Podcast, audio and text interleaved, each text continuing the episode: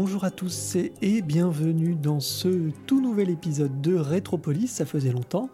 Après euh, quelques semaines d'absence, nous revoilà sur la Grande Évasion.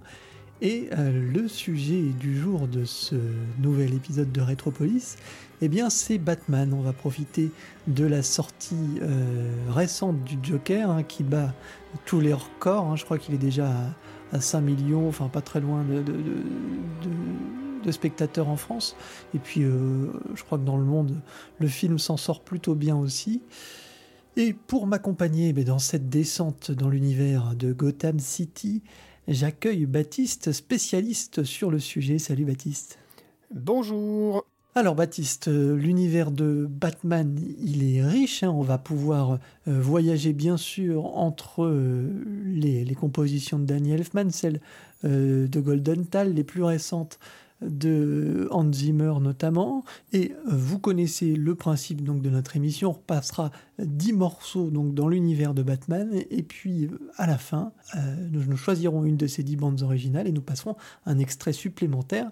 C'est le jeu ici dans Rétropolis. Attachez vos ceintures, Rétropolis spécial Batman, c'est parti.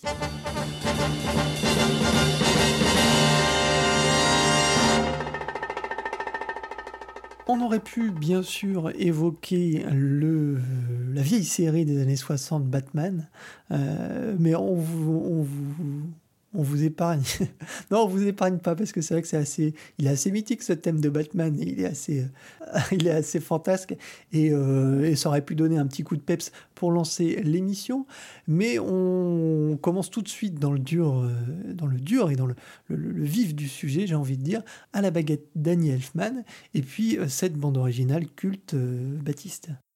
Tim Burton va engager Danny Elfman une troisième fois, puisqu'ils ont déjà collaboré juste avant sur Pee-wee's Big Adventure et Beetlejuice.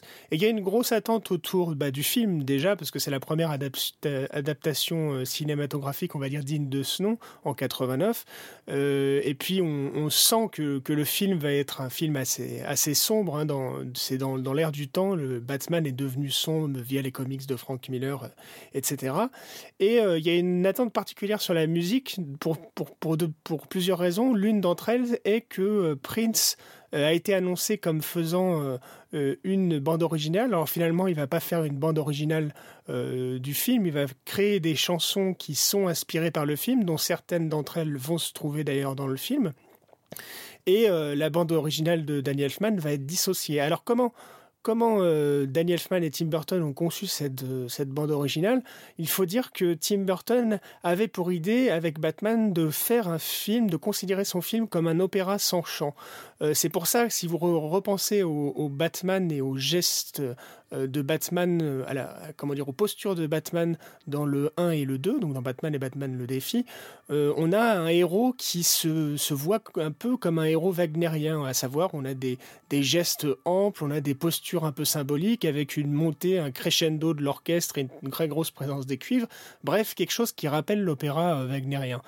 Et du coup, euh, Danny Elfman va travailler dans ce, dans ce sens. Il va euh, en 89, 88, 89 se promener sur les décors euh, en Angleterre de, Batman et l'atmosphère un qu'il dit humide et, froide de, de l'Angleterre premièrement et deuxièmement les décors qui étaient assez grandioses. Hein. Batman a reçu en 89, en 90 du coup l'Oscar des meilleurs décors pour pour ce film donc de 89.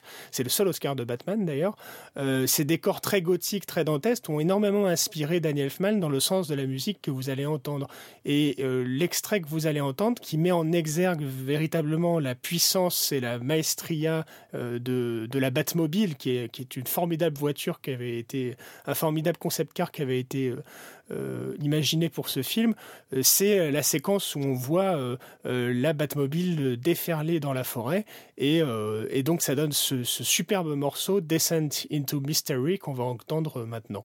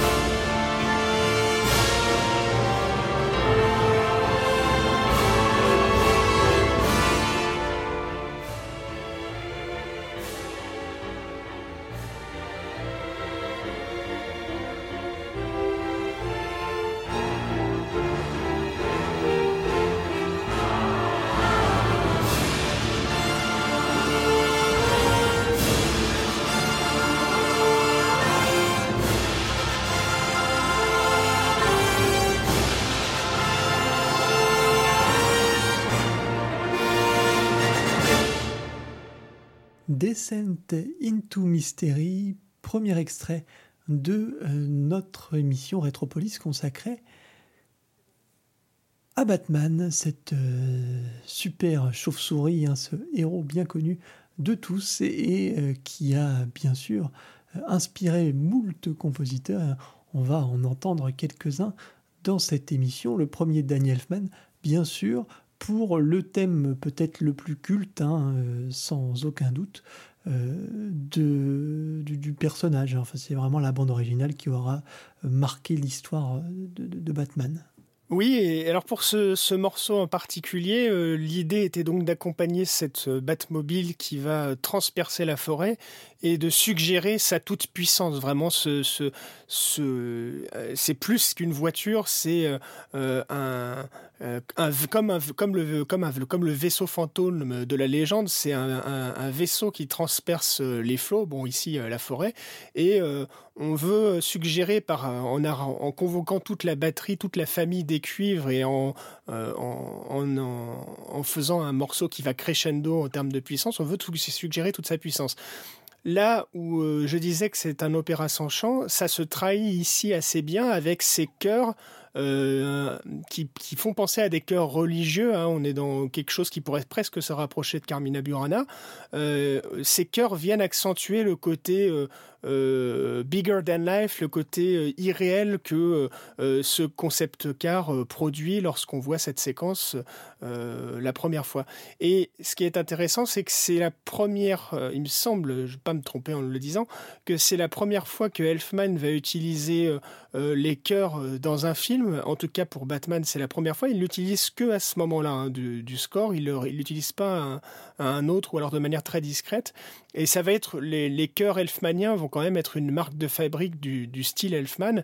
Et euh, surtout, c'est quelque chose qu'on va retrouver dans son film suivant, euh, qui est euh, Édouard Romain d'Argent. Et je vais en reparler un, petit peu lorsqu'on va aborder Batman le défi. Et je pense que c'est tout de suite. Eh bien oui, puisqu'on va partir un peu plus loin maintenant. En 1991, on fait un petit bond de deux ans. Entre-temps, Daniel Elfman aura donc composé de nouveau avec Tim Burton pour Edward aux mains d'argent, une autre de ses bandes originales cultes, et euh, arrive donc Batman Returns avec une toute nouvelle galerie de personnages. Dans euh, le, Batman original, il y avait bien sûr euh, le Joker, ici c'est le pingouin, hein, interprété par Danny DeVito, et tout un... Je dirais que Tim Burton appuie presque un peu le côté, le côté vaporeux. Et avec ce personnage du pingouin, il y a vraiment un côté mystérieux euh, qui va se euh, donner encore plus d'ampleur peut-être au travail de Daniel Elfman, qui va s'appuyer beaucoup sur ce personnage du pingouin. En fait, entre 1989 et 92, euh, on va passer d'un film profondément gothique avec le, Batman de, de 89 un film euh, qu'on pourrait qualifier de néo-expressionniste en 1992. Je passe les détails, mais il faut savoir que Burton n'a pas eu du tout les mains libres sur le premier Batman. Le tournage a été difficile et pour convaincre Burton, après le succès euh, assez euh, pharaonique du, premier opus, de, reprendre la baguette pour, signer le, deuxième long métrage, la Warner lui donne carte blanche. et Tim Burton décide de euh, faire un film qui est euh, euh, dans la patte esthétique, dans la lignée de certains des films classiques qu'il adore, et il convoque l'esthétique d'un autre Tibi, je parle des, des, initiales, à savoir Todd Browning, et il va faire un, film qui, qui, convoque l'esthétique, mais même la thématique d'un film de Todd Browning qui s'appelle La Parade des monstres, Freaks en anglais, où on retrouve ce cirque euh, avec des personnages euh, bizarroïdes et dans le dans le, Batman de Burton, euh, ce, cette parade des monstres va donc avoir un leader qui va être le pingouin. le pingouin, au début du film, on, on montre d'où il vient. on va montrer un peu comme le Joker sa création et le morceau qui va suivre accompagne la création de, de ce monstre que Burton va quand même humaniser, on va le voir euh, dans un instant.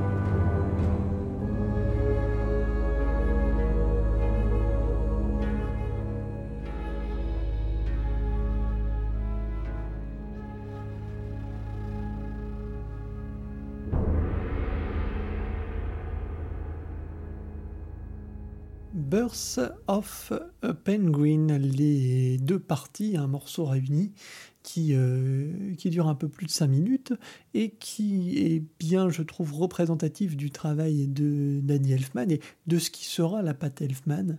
Euh, on retrouve bien euh, ses, chœurs et puis toute cette instrumentation parfois cristalline qui donne à, à l'ensemble un aspect très, très, très féerique, un peu de conte et qui, euh, qui caractérise aussi, aussi bien ce, Batman Returns que euh, Edward Scissorhands aussi, euh, que bien plus loin, enfin quelques, quelques années après The Nightmare Before Christmas, un peu vraiment le, le Elfman qui nous est, qui nous est cher, hein, celui de la fin des années 80 et jusqu'au on va dire milieu des années 90, même un peu plus loin.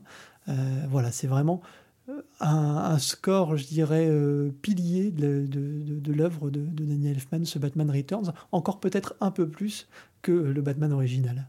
C'est-à-dire que, donc comme je le disais, on se retrouve dans un, dans un Batman qui devient beaucoup plus burtonien que le premier au final. Le Burton a carte blanche et il fait euh, euh, transpirer la pellicule de sa patte euh, de son univers et aussi de ses références. Hein. donc je disais, un Todd Browning, là aussi le cinéma, néo, euh, le cinéma expressionniste allemand euh, à travers par le prisme de Todd Browning, mais pas uniquement.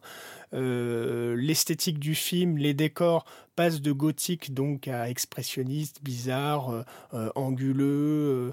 on fait ressurgir, on fait ressurgir de manière plus, plus profonde le travail du clair-obscur entre, entre la neige et puis tout ce qui incarne la nuit. Euh, et au niveau de, la musique d'Elfman, euh, c'est clair que comme, comme tu l'as dit, euh, on passe, on, arrive vers, on arrive sur, sur un, un, Elfman qui est plus féerique que sur Batman. La raison, c'est que pour moi, à mon avis, Batman le défi est certainement peut-être le plus grand score d'Elfman. Il prend ce qu'il y a sans doute de meilleur dans, le, dans son premier Batman, qui est déjà gigantesque, et aussi, et il mélange aussi la, la chose avec ce qu'il y a de meilleur dans Édouard Romain d'Argent. Et c'est un peu Batman plus Edouard Romain d'Argent égale Batman le défi. Et on le sent notamment justement précisément au niveau des chœurs. Dans le morceau précédent euh, euh, qu'on a écouté, Descent into Mystery, qui vient du premier Batman, on avait des chœurs dont je disais, dont l'impact, on sent qu'il est euh, puissant, on sent qu'il se rapproche de chœurs religieux ou de chœurs à la Carmina Burana parce qu'il y a un mélange entre des, c'est un chœur qui mélange les voix d'hommes et les voix de femmes. Or, à partir d'Edouard Romain d'Argent, pour stimuler la dimension du conte, euh, Elfman va utiliser un mélange de chœurs de femmes et d'enfants seulement, hein, pour Edouard Romain d'Argent. Et il va réitérer l'expérience sur, euh, sur Batman Returns euh, et dans le, morceau que vous venez d'écouter, qui accompagne le trajet un peu christique du pingouin. Alors christique, c'est plutôt Moïse hein, dans son berceau qui traverse qui les flots pour arriver à sa destination. Sauf que là, bon, c'est pas la royauté euh, qui l'accueille euh, égyptienne, ce sont les pingouins. Mais euh, du coup, on utilise pour signifier aussi l'univers de l'enfance, et puis ça se passe à Noël, hein, donc on utilise la dimension du conte que procure ce mélange de cœurs d'enfants et de femmes qu'il avait expérimenté dans Édouard Romain d'Argent. D'où cette dimension euh, bizarre, mais quand même euh, féerique de conte qui se dégage euh, instantanément de ce prologue du film. Et puis ensuite arrive le thème principal de, de Batman pendant le parcours du berceau, qui est remixé dans cet univers, comment dire, fantastique. Et ce qui fait d'ailleurs peut-être aussi de Batman Forever euh, de Batman Returns, pardon, un, meilleur film aussi que Batman, mais bien que Batman, enfin ça c'est un avis personnel, bien que Batman soit un, très bon film, je trouve que le Batman Returns, il y a vraiment ce, euh, comme tu l'évoquais un petit peu, cette galerie de personnages qui est chère à Burton et qui euh, donne vraiment tout ce, tout ce cachet au, au film, alors que on sent que Batman est un petit peu sur le parfois sur la défensive, un petit peu, voilà, on, retient un peu les chevaux. Et, là, vraiment, il y a, un côté lâcher prise qui, je trouve, donne à, ce Batman tout, son cachet. On va avancer maintenant et passer dans l'animation. Batman, forcément, euh, pour tous euh, les trentenaires, euh, ça, parle particulièrement. Hein. c'était, c'était France 3, c'était les minicums. et c'était la rentrée des classes à 16h30, 17h, je ne sais plus l'horaire exact. mais voilà, ça aura bercé quand même l'enfance de beaucoup d'entre nous. Et avant de vous parler du dessin animé, enfin de l'animé hein, qui passait régulièrement, on va vous parler du film qui a été tiré, enfin d'un des films qui a été tiré de l'animé, Mask of the Phantasm. Et on va écouter le, main title de Shirley Walker qui permet de présenter donc le, thème, son thème de Batman, qui est tout à fait aussi culte et qui est ici film oblige, euh, je dirais peut-être, euh, magnifié encore plus que dans la série animée. On va l'écouter tout de suite et puis après, Baptiste va nous parler longuement du travail de Shirley Walker et on écoutera euh, dans l'extrait qui suit aussi un petit medley de l'animé. Voilà, donc maintenant c'est le main title, Mask of the Phantasm. C'est parti.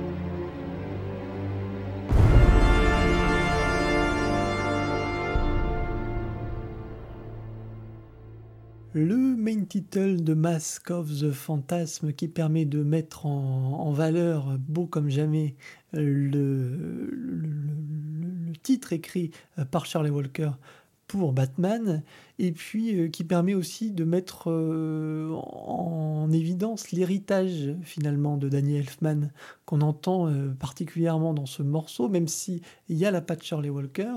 Euh, on sent quand même qu'il y a, eu euh, ce, Batman, cette composition, et que ça a fortement influencé le travail de Shirley Walker. Alors il faut savoir que la, série animée euh, Batman, hein, Batman TAS pour les, intimes, c'est son surnom actuel, Batman The Animated Series, donc on raccourcit The Animated Series, un TAS. cette série animée a été euh, initié en 91 ou 92, il me semble, et euh, à la suite du succès euh, du, premier Batman et pendant la production du, second, et avec donc comme idée de donner un, dessin animé qui toucherait les enfants mais qui pourrait être visible par les adultes et qui soit assez sombre pour certains épisodes, même, même très sombre. Et Daniel Elfman est, est, convié pour signer le, générique euh, du dessin animé qui est très proche de ce qu'il a fait pour le, Batman de 89. Euh, mais euh, Shirley Walker va faire la musique de la série animée et c'est donc pas Daniel Elfman qui fait la musique de, de, l'ensemble des épisodes. Il va vraiment signer simplement le, le générique. Et euh, il faut savoir que Shirley Walker est une compositrice et orchestratrice euh, très, euh, comment dire, très expérimentée. Elle a travaillé avec beaucoup de compositeurs différents, Danny Elfman donc, mais aussi Elliot Goldenthal, Brad Fiedel, Carmine Coppola et bien d'autres. Et euh, elle travaille déjà comme chef d'orchestre et orchestratrice sur le Batman de 89, comme chef d'orchestre pour euh, Danny Elfman aussi sur Edouard Romain d'Argent, sur Dick Tracy, sur Darkman, et elle va même aussi euh, officier en tant que chef d'orchestre et orchestratrice à nouveau pour Batman Forever, donc musique de Golden Tal. Donc elle a été très proche du travail créatif euh, que Elfman a fait pour Batman et donc c'est la raison principale pour laquelle euh, on sent qu'elle s'imprègne euh, de, l'univers musical créé par Burton pour y, apposer sa propre patte personnelle. De la même manière que hein, la série animée s'inspire clairement de l'univers du film de Burton, mais elle a son identité personnelle. Donc ce qu'on a entendu là, c'était le, thème principal de Shirley Walker pour la série animée, qui est réarrangé, réorchestré pour euh, ce film d'animation de 1993 que je vous recommande fortement. C'est une très très bonne adaptation euh, de Batman, euh, des origines de Batman. C'est un peu Batman Begins avant l'heure. et on a ce, comment dire, ce thème principal de la série qui est magnifié, qui est encore une fois, on, on lui a, on, lui impose, on lui impose quelque chose qui est de l'ordre hein, du religieux. On retrouve là ce mélange de cœur homme et femme qui y avait dans le morceau Descent into Mystery, comme quoi cette émission est pour l'instant bien construite et cohérente. et donc, euh, euh, donc euh, là, on magnifie, on donne de la puissance à ce thème pour lancer le, comment dire le, dessin animé. Et puis il y a un petit côté, euh, je dirais pas Adam et Ève, mais création du personnage, les origines, donc euh, les origines euh, presque. C'est pour ça que je, fais, faisais le, lien avec ce côté un peu religieux des, des chœurs. Pour nous montrer justement la versatilité du, talent et le talent de, de Shirley Walker, Baptiste, tu nous as concocté un petit medley de trois morceaux qui sont issus euh, de ce coffret The Animated Series, euh, la bande originale hein, qui est sortie euh, il y a quelques années maintenant, mais qui est très complet et qui permet bah, d'avoir une, vue d'ensemble sur, sur son travail. Je vous propose donc d'écouter ce medley et puis, et puis ensuite de conclure et de passer à la suite.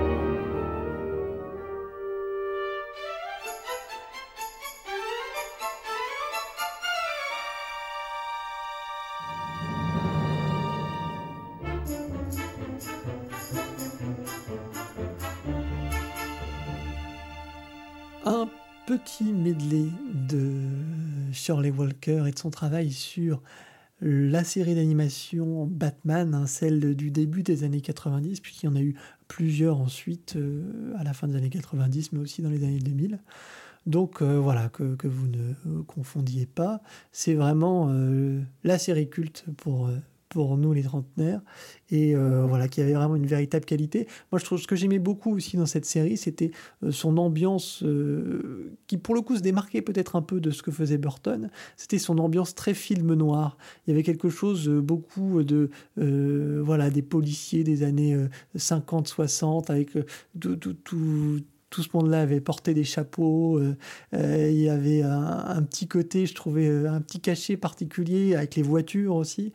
et, l'ambiance globale. Et, le dessin animé faisait beaucoup ressortir la présence de la ville et des ruelles sombres aussi. Il y avait un côté vraiment film, film noir que moi j'aimais beaucoup dans, ce, dans l'animé. Et, du coup, ce, côté film noir, euh, bon, se, se ressent peut-être pas énormément dans les trois morceaux. Quoique, le morceau, le premier peut-être un peu. Mais du coup, dans le medley qu'on vient d'entendre, on a euh, en fait trois épisodes euh, qui, qui se succèdent pas dans la série, mais qu'on a fait succéder pour montrer un petit peu la patte de Charlie Walker qui pouvait aller dans, dans différents, différentes thématiques, différents genres. Et euh, pour, euh, pour le premier, euh, c'est c'est pas le thème du Joker. Le thème du Joker, on aurait pu le mettre, mais il se retrouve dans plusieurs épisodes.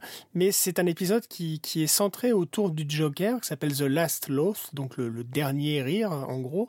Et c'est Shirley Walker va, va caractériser un petit peu cette ambiance pop autour du Joker par cette batterie un petit peu de pop rock qu'elle va mélanger avec euh, euh, effectivement un ensemble symphonique, euh, des cordes là notamment. Et on retrouve souvent une idée ou plusieurs idées musicales pour caractériser un personnage ou alors un endroit en particulier dans la série. De la même manière, le, second morceau qui apparaît dans ce medley, Art of Ice, c'est un morceau qui est, est célèbre dans cette série parce que il a donné une profondeur et une grande mélancolie au personnage euh, Mr. Freeze qui était jusqu'ici, euh, euh, dans, surtout dans la série animée de 66, mais dans les comics, un personnage qui n'était pas très sérieux, devient un, personnage glaçant, hein, sans jeu de mots, mais qui, dont on fait...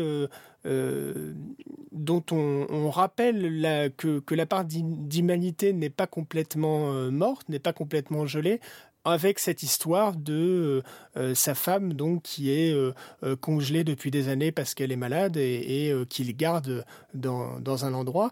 Et Charlie Walker va faire ressortir tout, le côté féerique, le côté bel au bois dormant en fait de ce personnage c'est que ces sons cristallins, alors on a un Célesta qui est doublé par un piano, on a des, petites clochettes si on tend l'oreille, et euh, ce, très court thème hein, qu'on vous a fait entendre euh, donne une profondeur à, cet épisode en particulier, mais au personnage qui était totalement inédite euh, et qu'on va retrouver un petit peu dans celui de Batman et Robin incarné par Schwarzenegger, même s'il va y avoir un côté bouffonnesque un petit peu qui n'est complètement absent du personnage dans la série animée.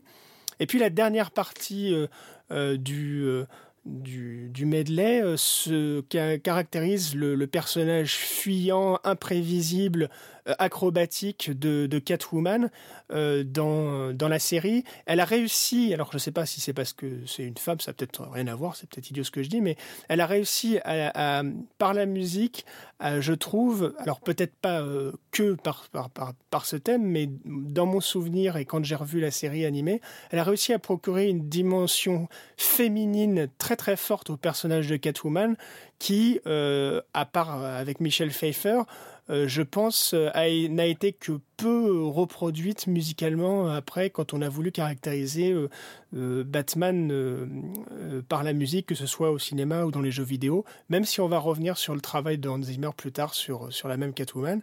Et donc on a, à travers ce medley, un panel de ce que pouvait faire Charles Walker et puis un panel aussi de représentation des personnages de la série animée par la musique. Alors, on est en 92, 93 euh, pour, pour, pour l'animer, pour ce euh, film qui en est issu, Mask of the Phantasm. Et on va avancer un petit peu, on va passer en 95 avec euh, la suite. finalement, c'est plus Tim Burton qui reprend les aventures, mais c'est Joel Schumacher. Et à la musique, ce n'est plus donc Danny Elfman, c'est Elliot Goldenthal. Il y a une sorte euh, finalement de logique aussi, puisqu'on voyait la versatilité euh, de Shirley Walker dans le medley que tu as concocté, Baptiste. Et là, on va aborder aussi un compositeur qui, je trouve, euh, marque aussi par, cet aspect-là sa musique, c'est qu'il arrive à, vraiment donner différents styles, différents genres, ce qu'avait d'ailleurs faire euh, Elfman, euh, notamment sur les, premiers Batman, mais je trouve que euh, Goldenthal appuie encore plus ce point avec des côtés très jazz. parfois, on peut avoir différents styles justement de, musique très, très, très propres et qui sont disséminés ici et là. Alors là, on va écouter tout d'abord Batman Overture, le nouveau thème de Batman, puisque c'est un nouveau thème que compose Goldenthal, qui est euh, aussi là, on peut le dire, influencé par l'héritage euh, un petit peu de Elfman dans sa construction, dans son côté euh, grandiloquent, bien sûr, puisque le personnage en impose avec ses énormes, avec ses ailes. c'est vraiment une chauve-souris imposante. Et on va écouter Batman Overture, on va reparler ensuite du travail de Goldenthal. Et eh bien, je vous propose d'écouter tout de suite ce thème.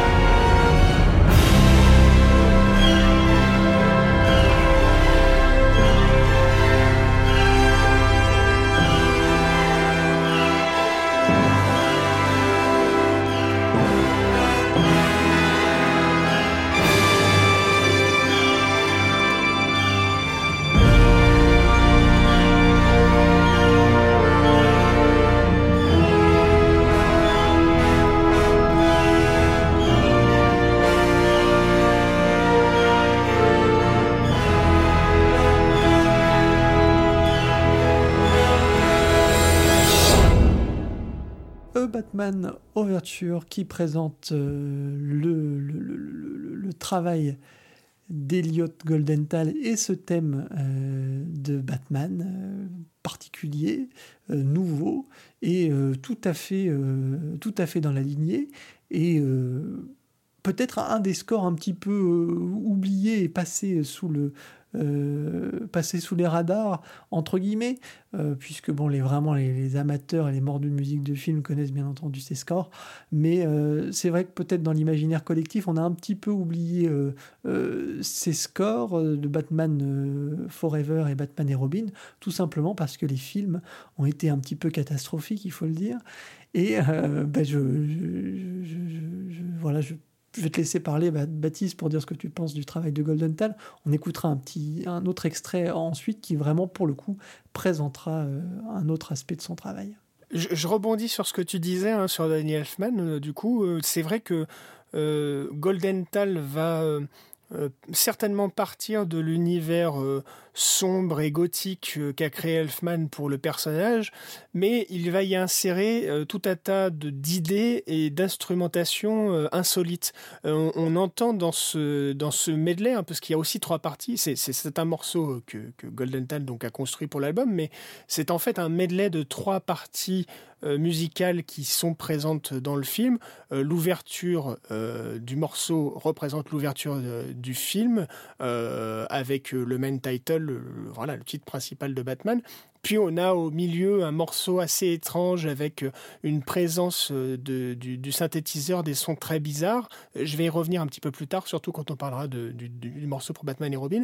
Et puis on, termine sur cette musique très puissante, flamboyante, avec ces, ces, violons qui reviennent de manière incessante, des sons cristallins aussi, qui sont vraiment euh, la toute fin du film lorsque Batman plonge pour sauver euh, euh, et Robin et Nicole Kidman.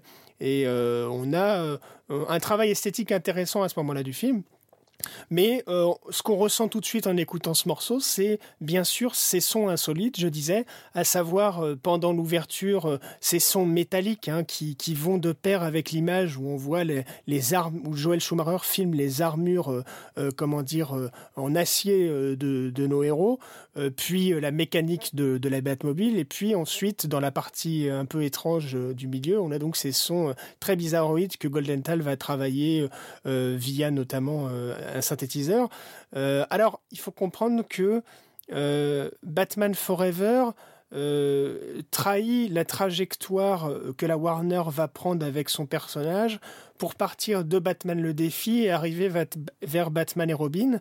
Il faut savoir que Batman le défi a énormément choqué euh, les associations euh, euh, de, parents d'élèves aux États-Unis, les associations de parents. McDonald's avait retiré ses jouets Batman, le défi qui devait être vendu avec les Happy Meal et compagnie, parce que le film était tout simplement trop noir, trop à la limite du sadomasochisme en effet bien trop bien trop subversif pour pour en fait euh, eh bien le, jeune public. Et euh, finalement, euh, on retrouve Tim Burton comme producteur hein, sur Batman Forever, mais il faut savoir que Tim Burton n'était pas contre réaliser un troisième Batman s'il retrouvait la même liberté que sur Batman le défi. Et la Warner lui a gentiment fait comprendre que non, non, on va, on va, faire autre chose, soit producteur. en fait, il a quasiment rien fait. Hein. il y a son nom sur sur sur sur, sur le générique et puis voilà. Il a, dû, toucher les royalties, mais, du coup, euh, la Warner a enclenché un processus euh, de, euh, comment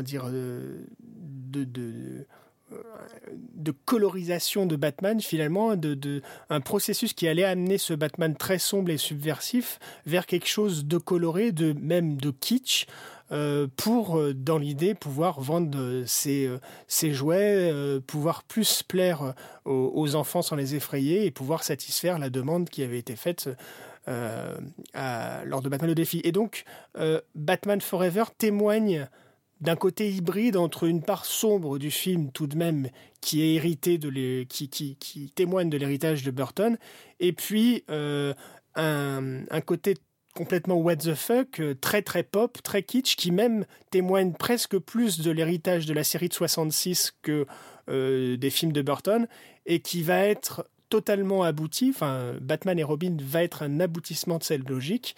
Euh, en 97, on va avoir un film qui est énormément moqué, évidemment, mais qui, d'un point de vue esthétique, peut se voir comme une, interprétation moderne de l'esprit et de l'esthétique kitsch de la série de 66. C'est ce côté guignolesque un peu qu'on retrouve euh, justement dans le, dans le travail de Goldenthal par moment?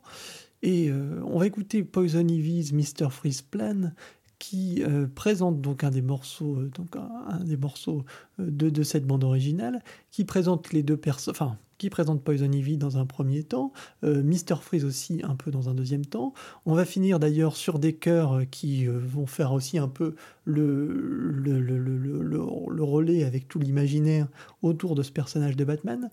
Mais euh, voilà, ça permet euh, également de voir un peu cet aspect dont on parle et cette versatilité euh, qui est aussi propre à, Golden Tal, ce côté loufoque.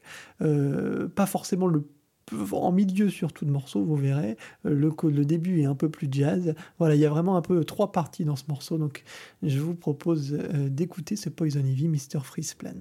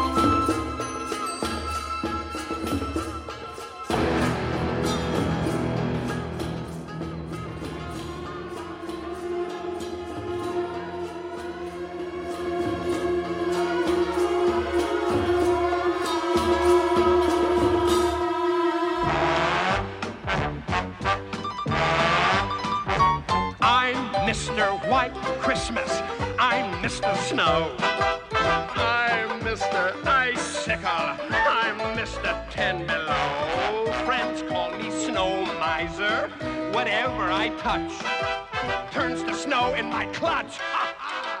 I'm too much. Ah. He's Mr. White Christmas. He's Mr. Snow. He's Mr. Icicle.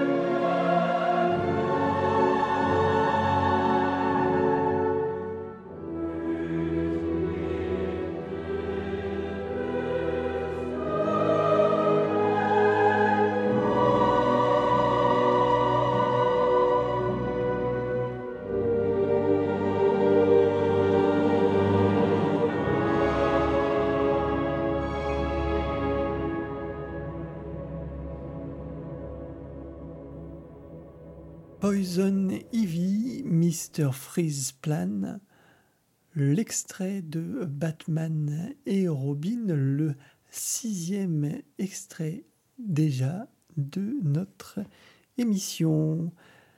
Euh, Baptiste, pour euh, conclure rapidement sur ce Batman et Robin? Oui, bah, comme je disais, du coup, c'est l'aboutissement de, de cette transition euh, du Batman gothique burtonien vers un, Batman euh, beaucoup plus kitsch euh, qui, a, qui, a fait, qui a prêté à, sourire.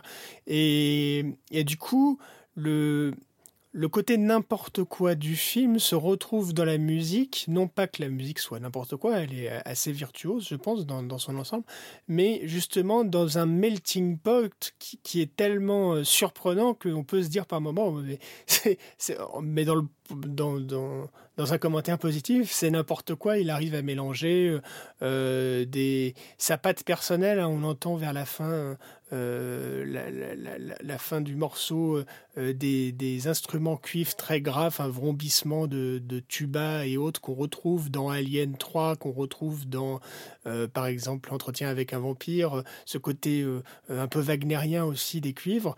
et puis, vous aurez vu, vous aurez entendu au début euh, une présence du, saxo euh, très, euh, très féminin, d'un jazz qui rappelle un peu. Tu te parlais du film noir, tu as totalement raison. Là, on a Elliot Goldeltan qui va introduire Poison Ivy comme le personnage de la femme fatale du film noir. Hein. On est tota-, totalement là-dedans, même si toi tu parlais de la série animée, mais c'est aussi vrai pour, pour ce passage dans Batman et Robin. Et puis, euh, donc c'est la séquence, c'est Poseidon Ivy qui arrive dans le, dans le repère de, de Mr. Freeze, euh, qui n'est plus euh, le personnage froid et, profond de la série animée, mais un personnage assez loufoque, qui presque un mix entre, entre ce, ce Mr. Freeze et le Joker, d'une certaine manière, tout comme dans Batman Forever, euh, Harvey Dent était plus proche du Joker que, que, du personnage d'Harvey Dent, ce qui avait été beaucoup reproché euh, d'ailleurs à, l'époque au film, avec un Tommy Lee Jones qui semblait un petit peu euh, pasticher Jack Nicholson. Au milieu de cette séquence musicale, on a cette, cette chanson un peu loufoque que fait chanter Mr. Freeze, assez, assez comment dire, euh, compagnons de fortune euh, qui sont gelés dans son, dans son repère. Et à la fin du morceau, on arrive sur euh, quelque chose de beaucoup plus cérémonieux, un retour des chœurs, un mélange encore masculin-féminin, quelque chose qui, qui, qui, rappelle le voilà, qui rappelle une dimension religieuse. En l'occurrence, on a à nouveau cette figure de Belle au bord dormant avec la femme de Mr. Freeze qui, qui est, en, qui est emprisonné dans, dans, le, dans le froid, dans le, qui est cryogénisé. Et euh, on a un traitement assez différent de ce que faisait euh, Charlie Walker, qui, qui conférait à, au personnage de, de, la femme de Frise un côté donc de conte. Ici, on a, et ça se ressent dans le film, vraiment ce personnage de la femme de Frise comme une, une figure christique, une figure euh, dramatique de martyr euh, et qui est le euh, qui va faire ressurgir aussi l'humanité de Mr. Freeze et va lui permettre à la fin de finalement revenir du bon côté de la force et d'où la présence de ces cœurs à ce moment-là. On va maintenant faire un grand bond en avant puisque nous étions en 1997 avec ce Batman et Robin. Et là, nous arrivons en 2005 avec Batman Begins, une toute nouvelle trilogie, un reboot hein, du personnage qui euh, est dirigé cette fois par Christopher Nolan. Donc il y aura une trilogie, bien entendu, on va y revenir. Mais euh, on va commencer ben, par ce premier opus, Batman Begins, avec une collaboration James Newton Howard et Hans Zimmer. Une collaboration euh, un peu étonnante d'ailleurs, puisque c'est vrai que les deux ont parfois un style comme. Enfin, en tout cas, James Newton Howard a un, style quand même assez différent de Hans Zimmer. Surtout euh, ce Hans Zimmer qui commence à prendre peut-être euh, un, virage, en tout cas, et au tout début d'un virage. On va donc euh, écouter un extrait, euh, Corinorinus, qui permet, je trouve, de mettre vraiment en exergue le travail d'Howard et de Zimmer. On reconnaît bien les pattes euh, des deux musiciens dans ce morceau-là, avec un début, enfin je dirais même 60-70% du morceau qui est vraiment euh, marqué James Newton Howard avec un côté très romantique. C'est le passage qui, euh, c'est vraiment le, des, une des toutes dernières scènes du film où, euh, Bruce Wayne reconstruit donc le, manoir qui est parti en, en flammes. Et voilà, il y a tout ce passage un peu romantique avec Rachel. Et puis, ça finit sur le personnage qui va prendre de l'ampleur, puisqu'on comprend voilà, c'est un peu à la manière, je dirais, de, euh, de, la fin du premier Spider-Man avec Elfman, justement, euh, où on, prend vraiment l'ampleur du personnage. Euh, et là, on retrouve justement la musique et la patte de Zimmer avec vraiment ce thème identifiable au personnage. Donc il y a cet aspect romance et puis cet aspect très caractéristique euh, de ce nouveau Batman qui est vraiment un tout nouveau virage, euh, ne serait-ce que dans l'esprit euh, voulu par Christopher Nolan. Donc on écoute Corinne Orinus et puis après Baptiste nous, parlera également un petit peu de, de ces Batman.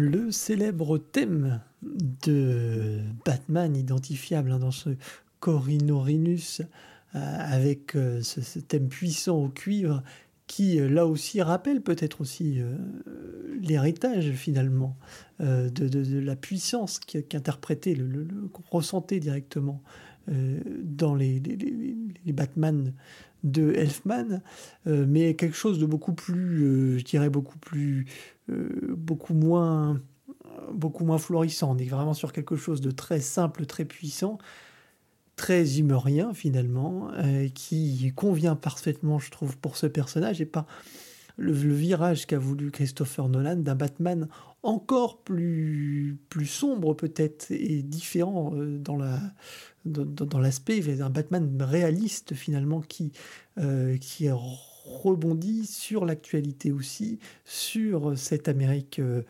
on en, parle régulièrement, c'est vrai, mais euh, de cette Amérique post-11 septembre, il y a quelque chose de très réaliste dans ces, dans ces Batman, et finalement c'est assez étonnant puisque c'est un personnage bien sûr de fiction, et c'est ce, ce, côté-là finalement qui caractérise le, le Nolan et le travail de, de, de Zimmer particulièrement. James Newton Howard, lui, apporte, je trouve, un, une plus, un, plus euh, ce côté très romantique euh, que moi j'aime beaucoup, et c'est pour ça que j'avais à cœur de passer ce morceau-là. On va maintenant euh, passer à The Dark Knight, beaucoup plus, beaucoup plus sombre encore, hein, puisque là vraiment on s'enfonce un peu plus dans la noirceur de, de Gotham, de ses personnages et de cette folie avec euh, un film, euh, le film pilier de cette, ces trois, de, cette trilogie, euh, un film culte, peut-être un, des meilleurs films de Christopher Nolan. The Dark Knight, Baptiste. Oui, bah, et alors plus sombre, je ne sais pas. je, mais certainement, tu as raison dans le sens où Nolan a voulu faire très différent de Burton et là où Burton ancrait son personnage dans un univers euh, fantasmagorique, gothique, euh, euh, de contes décalés, ironiques. certainement, Christopher Nolan a voulu ancrer le mythe dans la réalité, et c'est sûr que si on a bien des choses qui, qui sont bigger than life, qui font que le film n'est pas un film réaliste au sens propre, eh bien, on a ces, ces, ces, effets de réalisme qui sont présents. Euh, dans, le morceau que tu viens de passer, on, sent euh, tout le lyrisme de James Newton Howard dans la première partie. Et puis, euh, dans la dernière partie du morceau, on, entend ce lyrisme se diluer, se mélanger à ce, cet accompagnement électronique synthétique que va offrir Zimmer à la musique de, Dark Knight. il faut bien comprendre que Zimmer, effectivement, est un tournant de sa musique et Remote Control, qui était avant Media Ventures, son, son studio, va offrir une nouvelle gamme de sonorités euh, et de sons et d'instrumentation euh, au cinéma hollywoodien de manière générale.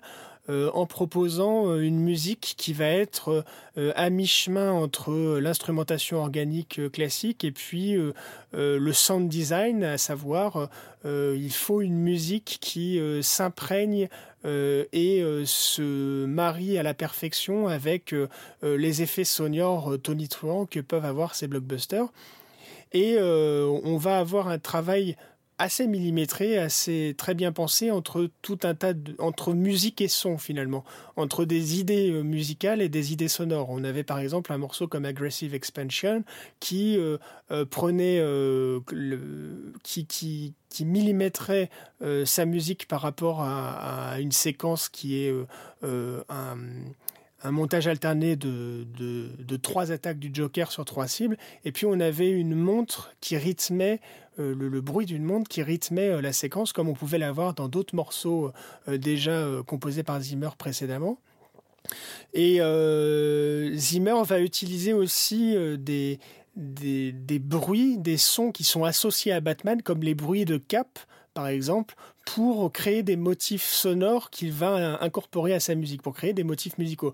Donc ces bruits de cap, par exemple, c'est la première chose qu'on entend euh, dans le film à l'ouverture au logo de la Warner et on se dit euh, tiens c'est un c'est un c'est un son euh, ça fait partie du travail sonore des mais non en fait c'est déjà un morceau de la BO et on le retrouve on le retrouve dans le score de Zimmer quand on écoute les, les premiers morceaux alors là le morceau que tu nous as choisi c'est I'm Not a Hero qui va euh, reprendre un petit peu les thématiques euh, qu'on a entendues à la fin du dernier morceau et les développer pour caractériser euh, la présence, comment dire, l'omniprésence de Batman qui, on va dire, qui contemple cette ville depuis un, point de vue dominant. pour moi, ça me fait penser à ça à chaque fois que j'écoute ce morceau, donc on va, on va l'entendre maintenant.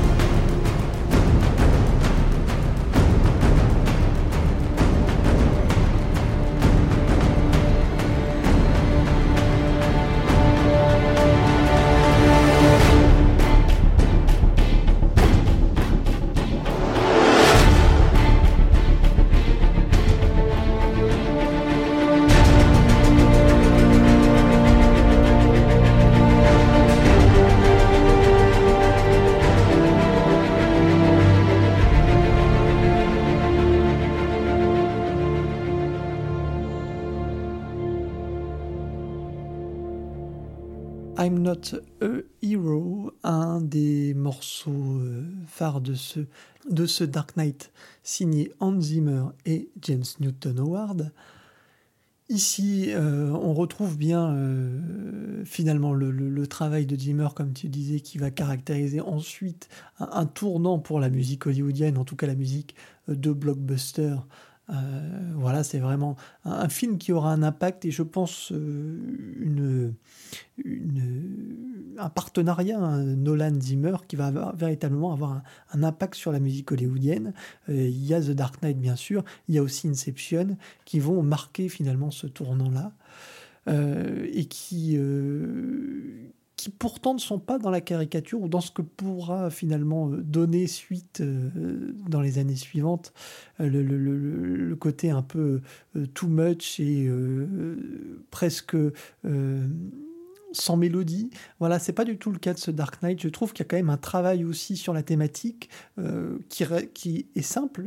On n'est pas du tout dans la, euh, dans la complexité euh, d'un Danny Elfman, c'est c'est certain.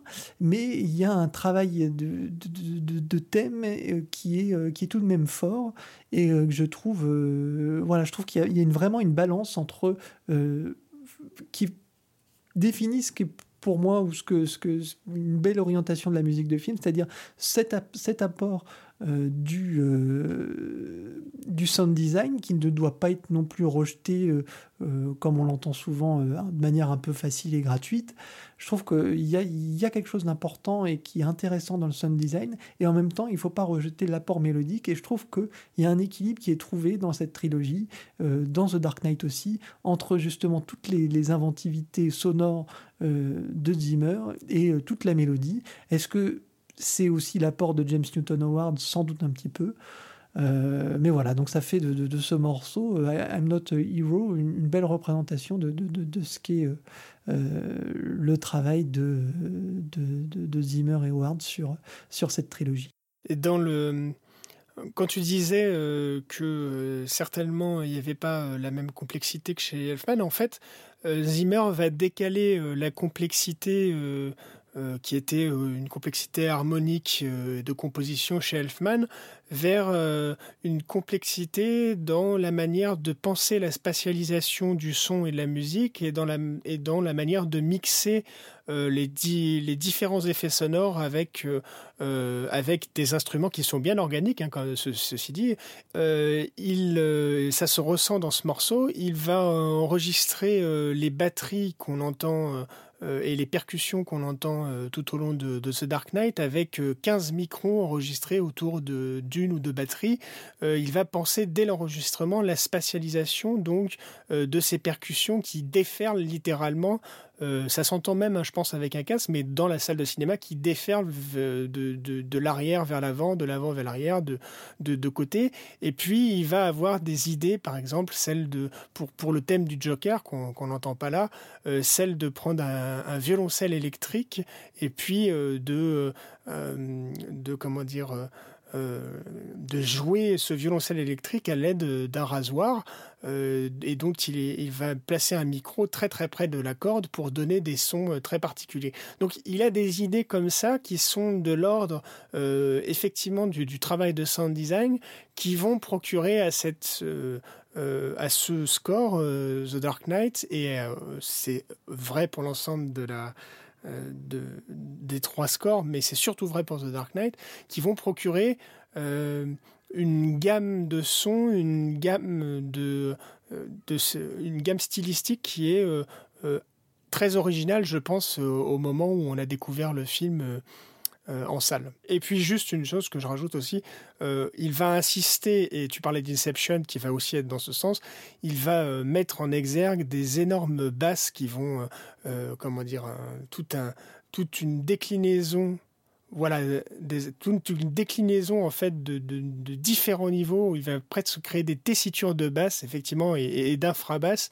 qui vont caractériser euh, euh, toute la puissance euh, donc du personnage mais, mais, mais, du film aussi de la ville. Et de là où il va décaler aussi le ressenti musical c'est que la musique qui dans sa partition symphonique et de l'ordre euh, va être reçue par le spectateur de l'ordre de euh, sur, sur, un principe d'émotion. Ici, elle est, elle est ressentie physiquement aussi euh, par, par le spectateur comme un impact, hein, tu vois, parce que les vibrations de la musique se ressentent dans la salle et donc il y a ce côté impact physique de la musique euh, qui euh, n'y avait pas évidemment euh, dans un score comme celui d'Elfman. Mais ça, c'est quelque chose que, que, Zimmer a déjà développé dans les années 90 à partir de Crimson Tide, USS Alabama, et qu'il va, on va dire, magnifier dans les années 2000 et surtout via The Dark Knight, Inception, ces deux films, ces deux collaborations avec Christopher Nolan. Une voie qu'il va, ensuite explorer de, manière de plus en plus radicale euh, au fur et à mesure des films. Euh, il y aura euh, sur d'autres expérimentations avec ce même des idées aussi pour un score que j'aime beaucoup qui est Interstellar mais de manière je dirais la, plus radicale possible peut-être dans Dunkerque qui est sorti il y a quelques années enfin il y a 2-3 ans maintenant et qui avait vraiment poussé je trouve ce, ce, cette, ce ressenti ce, cette manière de coller véritablement à ce que vivent les personnages et à l'image, euh, quitte à en oublier euh, la thématique presque. Et euh, on est vraiment là dans quelque chose, dans une musique du ressenti particulièrement. Et, voilà, donc c'est vraiment une voie qu'il explore et qu'il explore aussi dans The Dark Knight Rises de manière un peu plus prononcée. cette fois, il n'y a plus de James Newton Howard, c'est vraiment une, une bande originale qu'il fait, enfin qu'il produit, je dirais, j'allais dire en solo, mais c'est jamais véritablement en solo avec Hans Zimmer, c'est avec toute l'équipe qu'il y a derrière. Euh, et sur le morceau qu'on a choisi de vous passer, Mind If I Cut In, euh, cette fois, c'est, c'est pas un morceau rombissant, c'est vraiment pas un, morceau qui va vous décoiffer, c'est plutôt euh, l'un des morceaux les plus délicats de l'album, qui colle finalement très bien aussi à Catwoman et qui dénote particulièrement dans le film euh, parce que ben, voilà dans, cet univers très euh, très sombre très chaotique très euh, voilà où la puissance en plus de Bane qui est interprété par Tom Hardy voilà c'est, on est vraiment dans quelque chose du du de décoffrage j'ai envie de dire. Et, ben il y a ce personnage de, de Catwoman qui est voilà comme un chat. Et je trouve que le, piano qu'il utilise sur ce sur ce morceau très très dansant enfin très dansant le piano Hein, je dirais le doigté, il quelque chose de très sautillant. On retrouve vraiment le, cet aspect, je dirais, du chat euh, qu'on entend très bien et qu'on imagine très bien.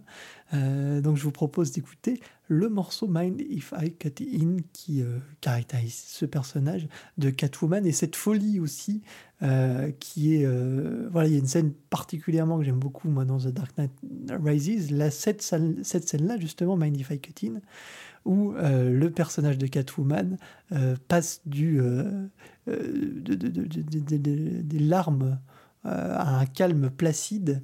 C'est Anna qui joue le, personnage et je vous propose d'écouter ce morceau tout de suite.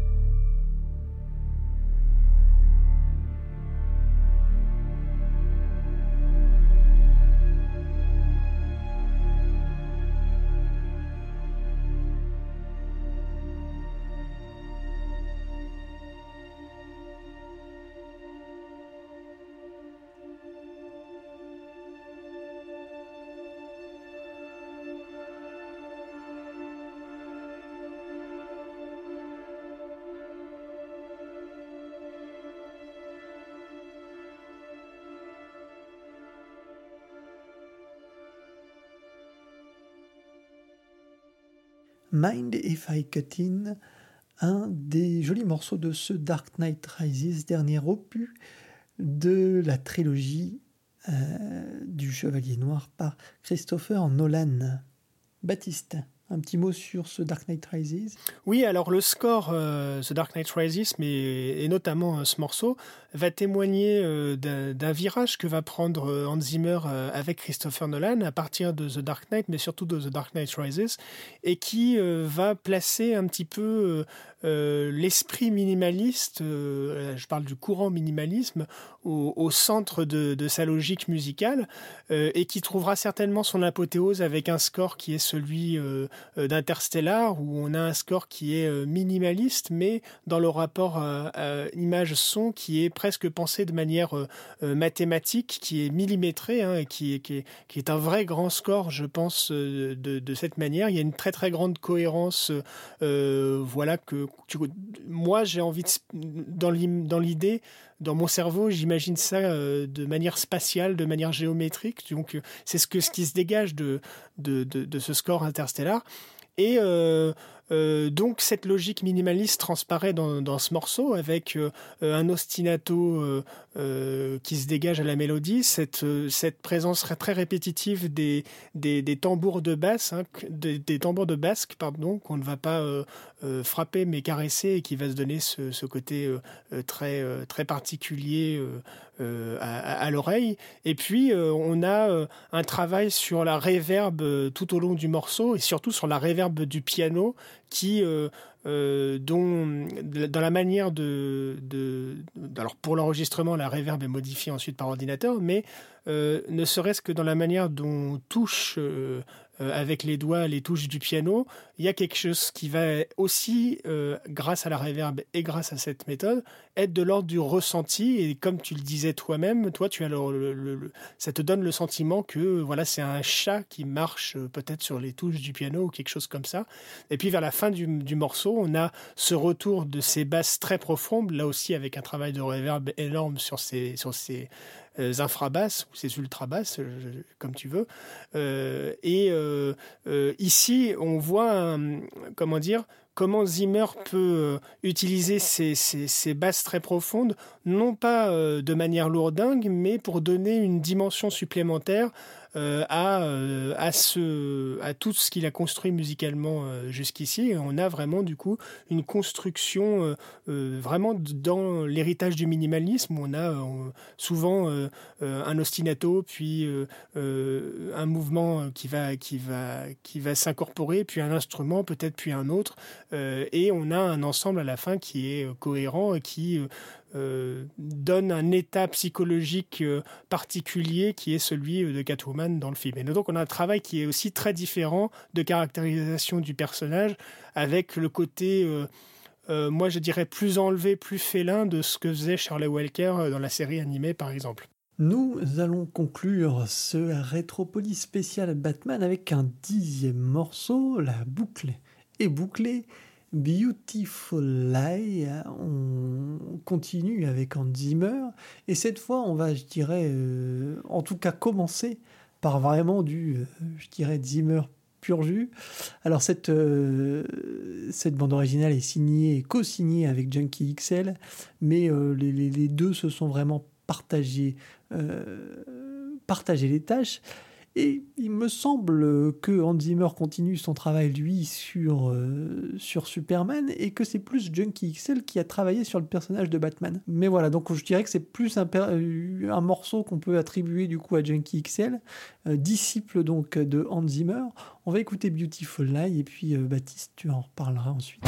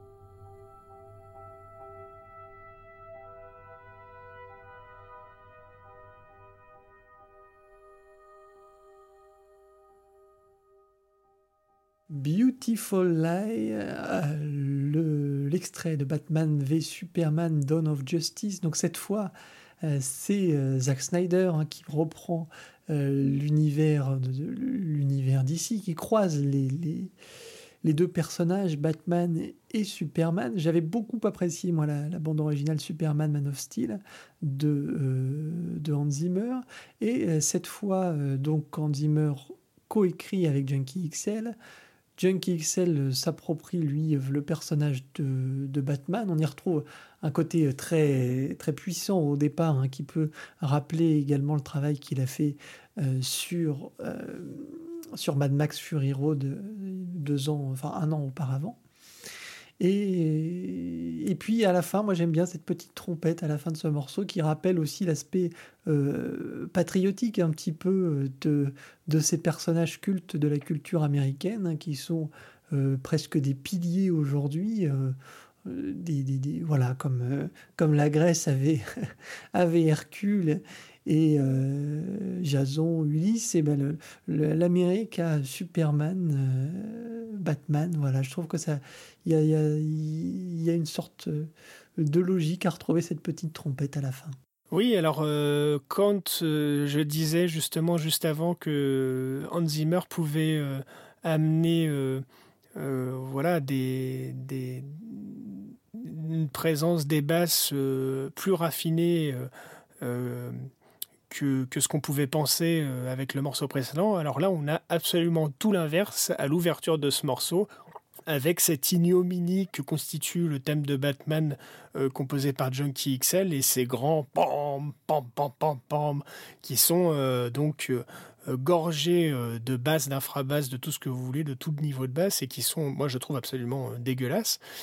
Mais Néanmoins, euh, j'aime bien beaucoup la suite de ce morceau. Alors, je ne sais pas si c'est Junkie XL ou Hans Zimmer qui, ou les deux qui ont travaillé sur euh, l'ensemble de ce morceau. Effectivement, euh, Hans Zimmer avait dit qu'il avait plutôt travaillé sur Superman et Junkie XL plutôt sur Batman. J'ai presque envie de dire, quand tu entends le début de ce morceau, ça s'entend que c'est Junkie XL. Euh, je porte pas beaucoup d'amour pour ce compositeur. Euh, mais que, ce soit l'un ou l'autre, en revanche, j'aime bien la, sensibilité euh, de ce morceau après donc cette ouverture grossière. Euh, et euh, surtout, j'aime beaucoup cette séquence qui, où, Snack Snyder a eu l'idée de refaire euh, une nouvelle fois, une énième fois, la mort des parents de Bruce Wayne, mais dans le générique, on ralentit, et je trouve que graphiquement, c'est vraiment une très belle séquence. Et la musique n'y est pas pour rien avec cette sensibilité. On retrouve, moi je trouve que dans la réverb, dans la délicatesse avec laquelle le, le, piano se fait entendre. On est un petit peu dans la lignée de ce qu'on vient d'entendre avec euh, le personnage de Catwoman dans Dark Knight Rises. Et puis on a euh, une choriste qui, qui vient répéter euh, le, thème vers la fin du morceau avant d'arriver effectivement vers à cette trompette. Et, et, ce morceau, je trouve, moi, c'est vraiment le plus beau de tout le score, ce qui est bah, là je vais être très méchant, mais pas très compliqué, parce que globalement je trouve que c'est un score euh, euh, raté, et, moi je, ne l'aime pas du tout. Mais il y a quelques morceaux, quelques passages à, sortir, euh, à sortir du lot, et certainement Beautiful Lie est pour moi le, morceau le, plus harmonieux et le, et le plus... et aussi celui qui marche le mieux à l'image euh, celui qui a le meilleur rapport image-son euh, du film. Je suis pas tout à fait moi d'accord avec toi. Hein. Je trouve qu'il y a un très, un très bon morceau aussi sur cet album qui est The Red Capes Are Coming, euh, qui, qui colle. J'ai pas dit que c'était le seul. Oui, hein. oui, oui, mais qui colle un petit peu avec, avec le personnage de Luthor, il me semble. mais j'ai plus, je, ne sais plus exactement, je me trompe peut-être, mais en tout cas, c'était, c'était un morceau c'est un morceau que j'aimais bien dans la BO. Mais après, c'est vrai que la BO est quand même euh, loin en, dessous d'autres, et puis loin notamment de euh, Man of Steel, qui est sorti finalement euh, juste deux ans plus tôt, qui est aussi du même réalisateur, qui s'inscrit dans la même lignée de films, et que je trouve beaucoup plus intéressant dans, la manière dont le, score est pensé et il est construit. je trouve d'ailleurs que c'est un des, très bons scores de ces années 2010 de, de Hans Zimmer. Baptiste, tu connais le, principe donc de Retropolis. À la fin de ces dix extraits que nous avons écoutés, nous avons vraiment euh, bien voyagé. On est passé euh, dès la fin des années 80 jusque euh, voilà 2016. Donc ça fait presque, presque 30 ans. Baptiste, l'idée est donc de choisir un deuxième extrait d'une des dix bandes originales que nous avons écoutées. Laquelle de ces bandes originales emporterais-tu avec toi si tu n'en avais qu'une seule à retenir? Alors, juste avant ça, euh, un petit euh, clin d'œil euh, à deux musiques qu'on qu'on n'a pas mentionnées, parce que le but était de choisir dix morceaux, donc on, les a mis de côté, mais la musique de Danny Elfman pour Justice League, qui aurait pu un petit peu boucler la boucle, mais dont on avait déjà parlé dans le rétro, dans le Mélodie en sous-sol consacré bah, à Justice League, donc vous pouvez le retrouver si vous voulez savoir ce, ce qu'on a pensé et comment on a décortiqué le score de Danny Elfman euh, qui revenait euh, euh, à, au film de super-héros et notamment au personnage de Batman.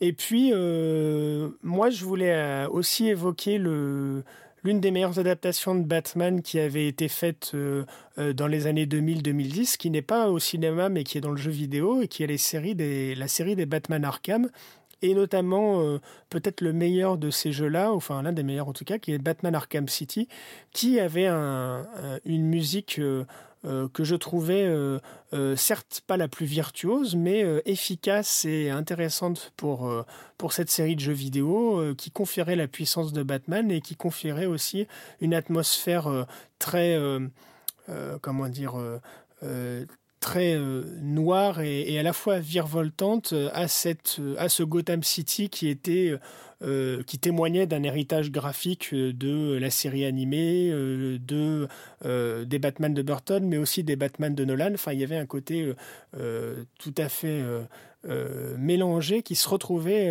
d'ailleurs dans dans la musique où tu avais un mélange des chœurs, un mélange de comment dire, euh, de sound design à la Zimmer. Enfin, c'était, je vous y renvoie et, euh, et, au score et surtout aux jeux vidéo, donc Batman Arkham City et les Batman Arkham de manière générale. Mais euh, pour effectivement, si on doit emporter un morceau sur une île déserte ou, ou dans notre Batmobile pour vraiment se voilà le, se, passer le, le, meilleur score on va dire de Batman qui a été fait j'aurais hésité personnellement entre les deux Elfman mais je vais quand même garder Batman le défi parce que je trouve que, comme je te l'ai dit, c'est euh, le, la synthèse de ce qu'il a fait sur Batman et sur Edouard Romain d'Argent. Euh, peut-être le meilleur score d'Elfman, l'un des meilleurs scores des années 90, pour moi même un de mes scores préférés. Et euh, je voilà, j'aurais sorti un morceau de cette de, de ce de, de cette bande originale là, et en particulier The Cemetery. Euh, le cimetière, donc, où, dans lequel euh, le pingouin va apprendre son origine, va apprendre son nom, Oswald Cobblepot, va apprendre d'où il vient. Et dans le film, il y a des moments où on est presque convaincu par le discours du pingouin qui euh, dit que lui aussi c'est un humain, même si c'est un monstre, lui aussi il vient de là-haut, il est comme, comme vous et moi. Et finalement, le, pingouin transparaît dans le film pas véritablement comme le grand méchant, puisque le grand méchant c'est plutôt l'industriel Max Schreck, incarné par Christopher Walken, mais le pingouin est autant un monstre qu'un humain, hein. il y a ce rapport, euh, comment dire, euh, de dualité qu'il y a aussi évidemment chez Batman. Il y a un moment même où, le pingouin dit à Batman euh, vous, êtes jaloux parce que moi je suis un vrai monstre et vous, vous devez porter un, masque pour l'être. et, et je trouve que ce morceau-là, le cimetière, donc, euh, retranscrit très très bien la part d'humanité euh, qu'il y a dans, dans, le personnage du pingouin et qui nous fait même nous dire par moments, mais oui, euh, finalement, c'est un être humain qui a qui a subi la société euh, euh, plus que, euh, un personnage méchant à la base qui va un petit peu être repris thématiquement par le Joker là de Todd Phillips en ce moment. donc donc voilà, c'est un très très beau morceau qui est dans une bande originale absolument fantastique composée par Elfman pour ce film de 1992. The Cemetery. Donc ça va conclure notre rétropolis du jour. Je vous rappelle que vous pouvez retrouver l'émission sur SoundCloud, sur Podcast Addict, sur iTunes et puis bien sûr et surtout sur lagrandeévasion.fr. On se retrouve euh, très prochainement pour un mélodie en sous-sol, euh, même plusieurs.